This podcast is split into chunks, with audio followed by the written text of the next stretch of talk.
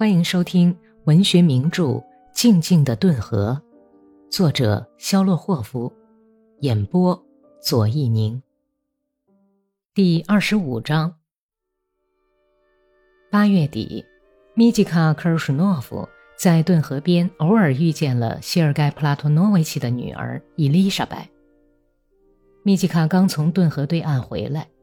正在把船向一棵椴树靠拢的时候，看见了划破水流驶来一只油漆的小艇。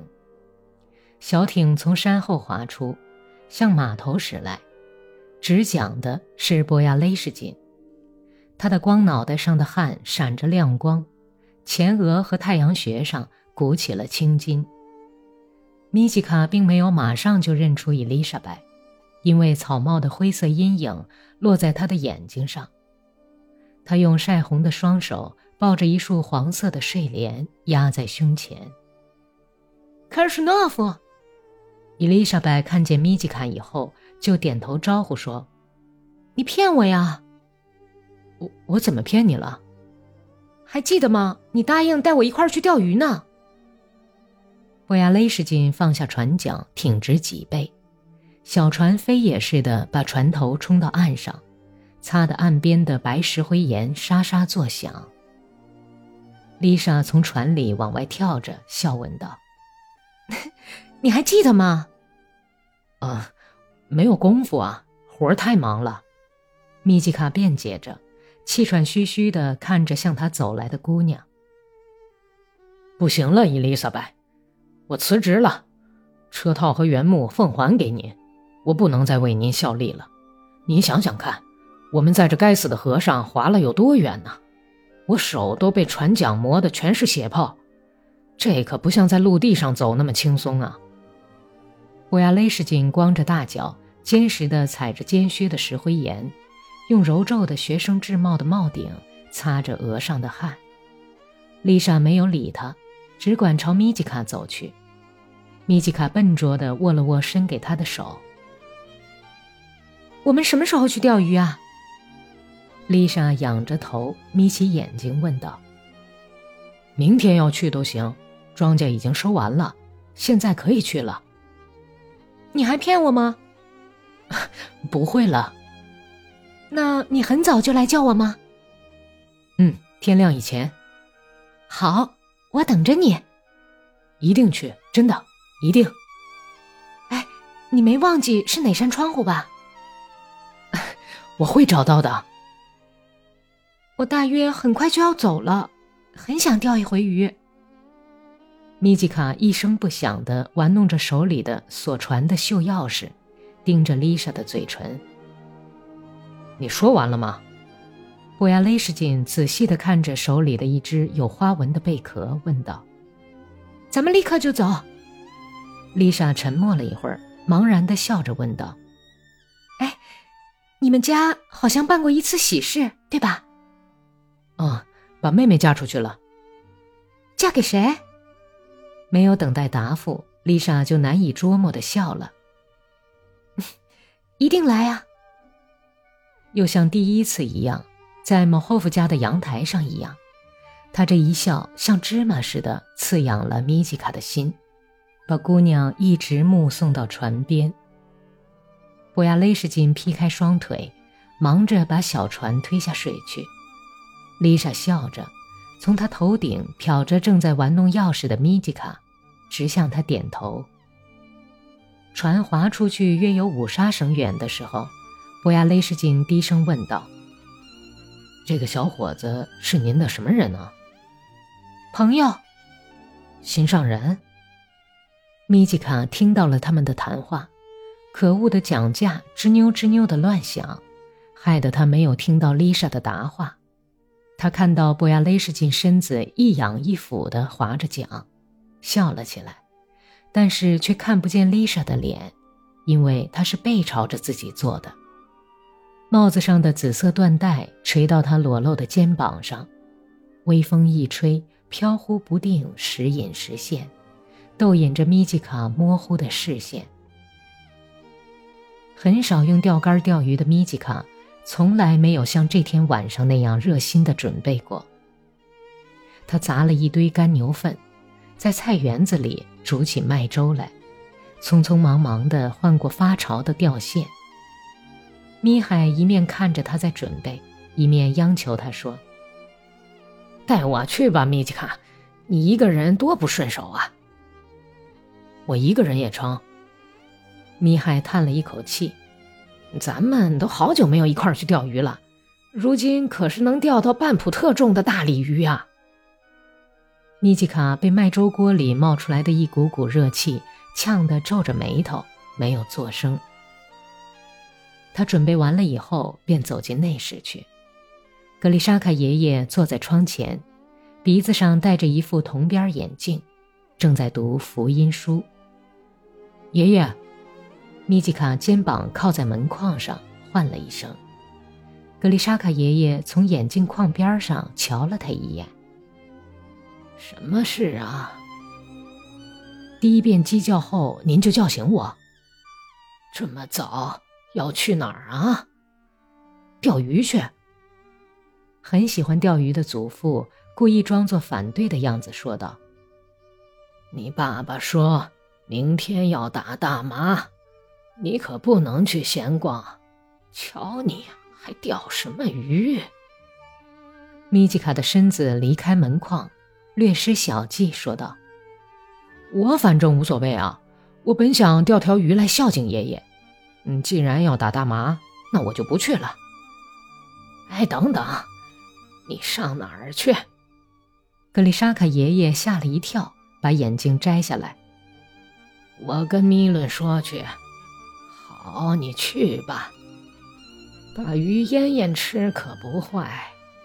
明天恰好是星期三，我叫醒你，去吧，去吧。傻瓜，你呲什么牙？半夜，格丽莎卡爷爷一只手提着粗布衬裤，另一只手拄着拐杖，探着道顺着台阶走下去。他像一片白色摇曳的影子一样穿过院子，走到仓房里去，用拐杖杵了杵在车毯上睡得呼噜呼噜的米吉卡。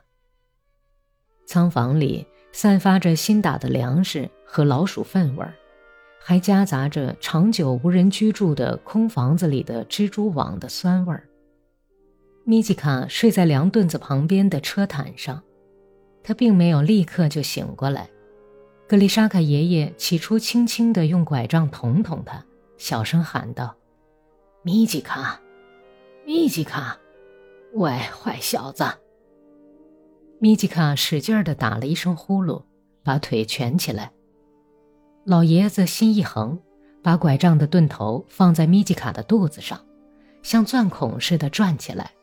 米吉卡哎呀叫了一声，抓住拐杖醒了过来。都睡傻了，像你这样昏睡，真是糟透了。嗯，别嚷，别嚷了。米吉卡半睡半醒的小声说着，一面在地上摸索着靴子。他来到广场上，村子里的鸡已经在叫第二遍了。他在街上走着，走过维萨利昂神父的房子前面。听见鸡窝里有一只公鸡正扇动着翅膀，用大腹髻那样的低音打鸣儿，吓得几只母鸡也惊慌地小声咯咯地叫起来。更夫坐在商店门口下层台阶上，脸埋在暖和的羊皮袄里打盹儿。米吉卡走到某霍夫家的板栅旁边，把钓竿和装渔具的袋子放下，为了不叫狗听见。他轻轻地迈着脚步走上台阶，拉了拉冰凉的门把手，里面拴上了。他爬过栏杆，走到窗前。一扇窗半开着，从屋子里飘出甜蜜的、睡得正香的姑娘温暖的身体气味儿，和一股从未闻过的香水的气味儿。伊丽莎白，米吉卡觉得自己喊得够响了，等了一会儿没有动静。哎，要是敲错了窗户怎么办？要是掌柜的睡在这儿怎么办？那我可要倒霉了，他会开枪把我打死的。米奇卡紧抓着窗户的把手，想到：“起来吧，伊丽莎白。”他气恼地说道，把脑袋探进窗子里去。“啊，谁谁呀？”黑暗中有人惊骇的小声答话了：“去不去钓鱼了？我是科尔舒诺夫。”“啊啊，马马上来！”屋子里响起一阵衣服声。姑娘初醒的暖烘烘的话语声里，仿佛带着薄荷香味儿。米吉卡看见屋子里有一个沙沙作响的白影在晃动。嗨，要是和他睡一觉才美呢！钓什么鱼呀？坐在那里冻得浑身僵硬。他吸着闺房的气味，迷迷糊糊地想着。一张头上裹着白头巾。满面笑容的脸在窗口出现了。我从窗口跳出去，把手伸给我，往外爬。丽莎扶住米吉卡的一只手，紧对着脸儿的看了他一眼。我动作快吧？还行，不用慌，来得及。他们向顿河走去。丽莎用粉红色的手掌揉着有点肿的眼睛，说道：“我睡得真香。”我们去的太早了，再睡一会儿才好呢。咱们来的正是时候。他们顺着从广场通出去的第一条胡同向顿河岸走去。一夜之间，河水就涨了。昨天锁在岸边那颗浸在水里的枯木上的小船，现在却在水里飘荡起来了。啊，要脱下鞋袜才能过去吧？丽莎叹了一口气，目测着到小船的距离。来，我把你抱过去，怎么样？呃，这这怕是不方便吧？我还是脱掉鞋袜的好。方便极了。哦，不，不必了。米吉卡左手抱住丽莎的两条大腿，没费劲儿就抱了起来，向小船走去。丽莎不由自主地紧抱住米吉卡那像柱子似的又黑又硬的脖子，哼哼唧唧，低声笑了起来。倘若米吉卡不被村妇捶衣服的石头绊一跤的话，就不会有这样一次意想不到的短吻了。丽莎惊叫一声，就紧贴在米吉卡那干裂的嘴唇上了。他在离灰色的矮船帮只有两步远的地方站住。水涌进他的靴筒，脚泡的冰凉。米吉卡解开小船，用力把他从枯树旁推开，趁势跳上船去，站着用一只短桨划起来。河水在船尾哗啦哗啦地响着，像在哭泣一样。小船翘着头，轻盈地掠过急流，向对岸驶去，鱼竿在颤动跳跃。你往哪儿划呀？丽莎不断回头望望，问道：“到对岸去。”小船在一道沙石断崖边靠了岸，米吉卡连问也不问，就把丽莎抱起来，抱进了河岸上的山楂树丛里去。丽莎咬他的脸，抓他，嘶哑的喊叫了两声，觉得全身瘫软无力，就生气的哭泣起来，可是没有眼泪。约莫九点钟的光景，他们回来了。天空笼罩着一片橙黄色的薄雾，风在顿河上飞舞，吹起层层的波浪。小船穿浪前进，也像在跳舞。从河水深处翻腾上来，冒着白沫的冰冷的水珠，溅在伊丽莎白的苍白的脸上，流下来。挂在睫毛上和飘散到头巾外面来的一缕一缕的头发上。他疲倦地眯缝着两只空虚的眼睛，手指在不断地折着一根吹到小船上来的花茎。米吉卡划着桨，看也不看他。他脚下扔着一条小鲤鱼，还有一条鱼。这条鱼紧闭着垂死挣扎后的嘴，大瞪着围着一道黄圈的眼睛。米奇卡的脸上露出一种犯罪和夹杂着恐惧的满足表情。我把你送到谢苗诺夫码头去吧，你从那儿回家更近一点。他说道，便调转船头，顺流而下。好吧，丽莎小声同意。河边寂静无人，河岸上是一道道落满白色尘埃的垂头丧气的菜园篱笆。热风一吹，空气里就充满了烧焦的树枝气味。被麻雀啄得乱七八糟的沉重的向日葵已经熟透了，低垂着头，遍地落满了葵花籽。草场上是一片歌后新生的嫩绿，远处有几匹马在蹦跳，马脖子上系的铃铛，那悠扬悦耳的响声，随着从南方吹来的热风送到顿河上来。米吉卡拿起一条鱼，送给已经从小船上下去的伊丽莎白。拿着钓来的鱼，给你。丽莎的睫毛惊慌地跳动了一下。把鱼接了过去。好，我走了。走吧。他的样子很可怜，不久前的自信和欢乐都丧失在山楂树丛中了。他伸着一只手，提着那条用柳条穿着的鱼走去。伊丽莎白。他回过头来，眉间是一片懊丧和困惑的愁云。你回来一下。当丽莎走到近前来，米吉卡暗自抱怨着自己的窘态，说道：“咱们俩没有留神，哎呀，真糟糕！你裙子后面，嗯，脏了一点儿。”他立刻满脸鲜红，一直红到了脖根儿。米吉卡沉默了片刻，建议说：“你从人家房后的背景地方走，怎么也得经过广场。我本来是想穿黑裙子。”他突然憎恨地看着米吉卡的脸，伤心地嘟囔着：“我给你拿绿叶子染染怎么样？”米吉卡随便地提议说，同时对他那夺眶而出的眼泪感到非常惊讶。米吉卡·科尔舒诺夫把谢尔盖·普拉托诺维奇的女儿玩的都怀孕了，这样的新闻就像风吹树叶的簌簌响声一样。悄悄地在村子里传开了。婆娘们每天早晨把牛群赶出去的时候，就站在狭窄的、在灰色晨雾中闪晃着的水井架的阴影里，把水从桶里向外倒的时候，或者在顿河岸边那些天然的石板上捶打洗刷破布片的时候，他们都在纷纷议论这件事。说的是啊。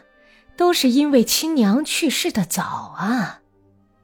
哼，老子忙得连喘气儿的功夫都没有，后娘却只当做没看见。这如今的姑娘们，只要一掐他们的脖子，就会乖乖的跟着走。米吉卡对我家的米基什卡吹牛说要去向他家求婚，哼，还是叫他先把鼻涕擦干净吧。哎，听人家说，是米吉卡。硬逼着他，把他强奸了。大嫂子，快别说了。流言在大街小巷传播开去，首先是玷污了姑娘的名声，就像在新做的大门涂上了浓浓的黑椒油。流言蜚语落到谢尔盖·普拉托诺维奇秃顶的脑袋上，压得他抬不起头来。整整两天。他既没去商店，也没有到磨坊去。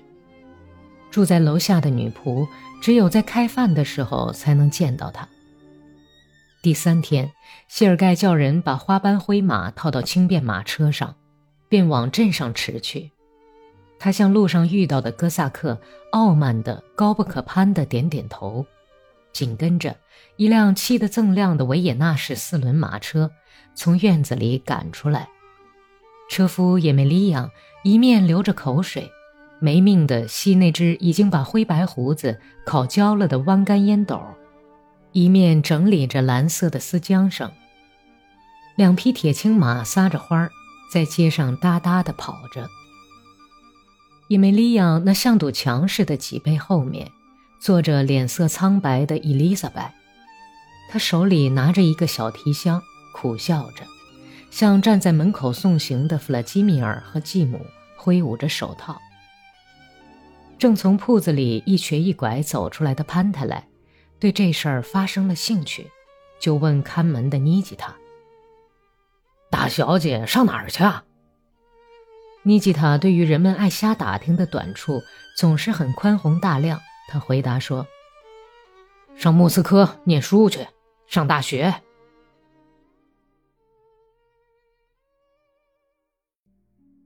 第二天发生了一件事情，这件事人们在顿河边，在水井架的阴凉里，在清早往外赶牛的时候一直在议论，而且经久不衰。这天黄昏时分，牲口群已经从草原上回来了。米吉卡到谢尔盖·普拉托诺维奇家里来了，他是故意去晚的，以免人家看见。他并不是无缘无故去的，而是去向普拉托诺维奇的女儿伊丽莎白求婚的。在这以前，他们一共幽会过四次，一次也不多。最后一次幽会时，曾经进行过这样的谈话：“嫁给我吧，伊丽莎白。”“胡说八道！”“我会爱惜你，娇惯你。我们家里有的是人干活，你可以静坐在窗前看书。”“你可真是个傻瓜！”米吉卡很生气，没有再说话。这天晚上，他很早就回家了。第二天早晨。使米伦格里格里耶维奇大吃一惊，米吉卡央求着说道：“爸爸，给我娶亲吧！不要说傻话，真的，我不是说笑话。急不可待了，随便您怎么说。谁把你迷上了？是傻丫头玛什卡吗？请媒人到谢尔盖·普拉托诺维奇家去说亲吧。”米伦把修理皮革的工具整整齐齐地放在长凳上，哈哈大笑道：“哈哈哈哈孩子，看得出你今天很高兴啊。”米吉卡坚持己见，就像公牛顶墙一样。父亲勃然大怒：“你这个傻瓜！谢尔盖有十几万的家产，大商人，可是你呢？给我从这儿滚出去！不要发昏了。”否则，我就把你这个新郎官套在马套里，好好的审审。咱们家有十二对公牛，有这么一大摊子家业。再说，他就是个庄稼佬，咱们是哥萨克。滚出去！不喜欢长篇大论的米伦简短的命令说：“只有格丽莎卡爷爷同情米吉卡。”老头子用拐杖在地板上戳着，慢慢走到儿子跟前，说道。米伦，什么事啊？你为什么要反对呢？既然小伙子已经认准了，那就……爸爸，您简直是个孩子，真的。米吉卡已经够糊涂了，而您更糊涂的出奇。住口！格丽莎卡爷爷又用拐杖击了一下地板，说道。难道咱们家配不上他们家吗？有个哥萨克的儿子向他的女儿求婚，他应该认为是莫大的光荣。他准会心甘情愿的把姑娘嫁给咱们。咱们是这一代有名的人家，不是扛长活的，是财主。是的，孩子。去吧，米伦，你还犹豫什么？要他拿磨坊做陪嫁，跟他提出来。米伦喘着粗气到院子里去了。米吉卡决定等到天黑以后亲自去求婚。他知道父亲的固执脾气，就像根深的榆树一样，弯一下可以，要折断它，休想。米吉卡吹着口哨来到莫霍夫家的大门口，可是这时候却胆怯起来了。他犹豫了一会儿，就走过院子，在台阶上向穿着将过的沙沙响的围裙的女仆问道：“掌柜的在家吗？正在喝茶，等一等吧。他坐下来等着，抽完了一支烟卷儿，用手指头蘸了点唾沫，把烟卷熄灭，然后把烟头在地板上碾碎。谢尔盖掸着背心上的面包屑走了出来，他一看见米吉卡就皱起了眉头。请进。米吉卡第一个走进充满书籍和烟草气味的书房，他觉得从家里带来的勇气。只够走到书房门口用的。谢尔盖走到桌子边，转过身来，鞋后跟吱吱作响。什么事啊？主人用手指头在背后画着写字台的桌面，问道。呃，我我来问问。米吉卡仿佛扎进了一片沙眼睛的冰冷粘液中，冷得直哆嗦。他耸了耸肩膀，继续说下去。也许您愿意把伊丽莎白嫁给我吧。失望、怨恨和胆怯，使米吉卡的惊慌的脸上冒出了小汗珠，就像旱天的露水一样。谢尔盖的左眉毛颤动着，上嘴唇也在哆嗦，他伸长脖子向前探着身子。什么？你说什么呢，混蛋！滚出去！我把你送到村长那儿去，你个狗崽子，祸害精！他这样大喊大叫，反而使米吉卡鼓足了勇气，注视着涌上谢尔盖脸上的紫色红晕。请您不要生气，我是想补救我的过错。谢尔盖鼓动着因为充血和流泪而鼓胀起来的眼睛。拿起一个笨重的生铁铸的烟灰缸，朝着米吉卡的脚扔去。烟灰缸向上一跳，正打在米吉卡的左膝盖骨上。但是他坚强地忍住疼痛，用力推开门。由于屈辱和疼痛，他变得更加粗野，龇着牙大声喊道：“